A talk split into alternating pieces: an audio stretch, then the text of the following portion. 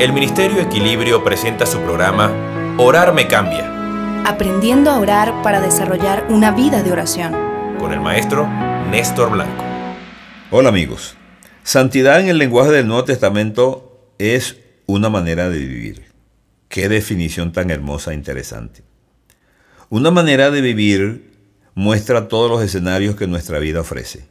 Una manera de vivir es la forma en que expresamos la totalidad de nuestro carácter. Esa fue la pregunta que hizo el padre de Sansón. Cuando tus palabras se cumplan, ¿cómo debe ser la manera de vivir del niño y qué debemos hacer con él?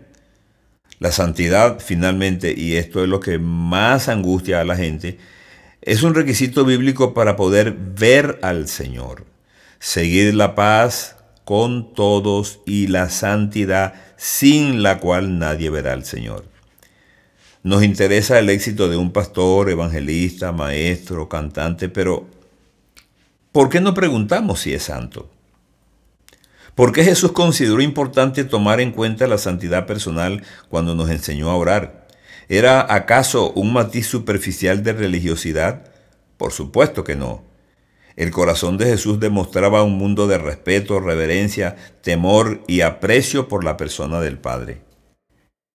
En las palabras santificado sea tu nombre está en juego la naturaleza, la persona, el carácter y la reputación de Dios. A nosotros se nos dificulta entender la santidad de Dios.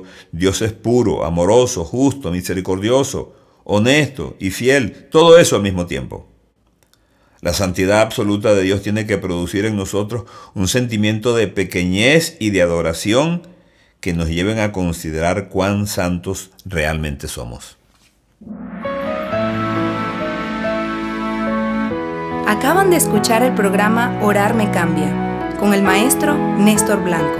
Si quieres contactarnos, escríbenos a blanconestor47 gmail.com o síguenos por Twitter en arroba pastornestor1.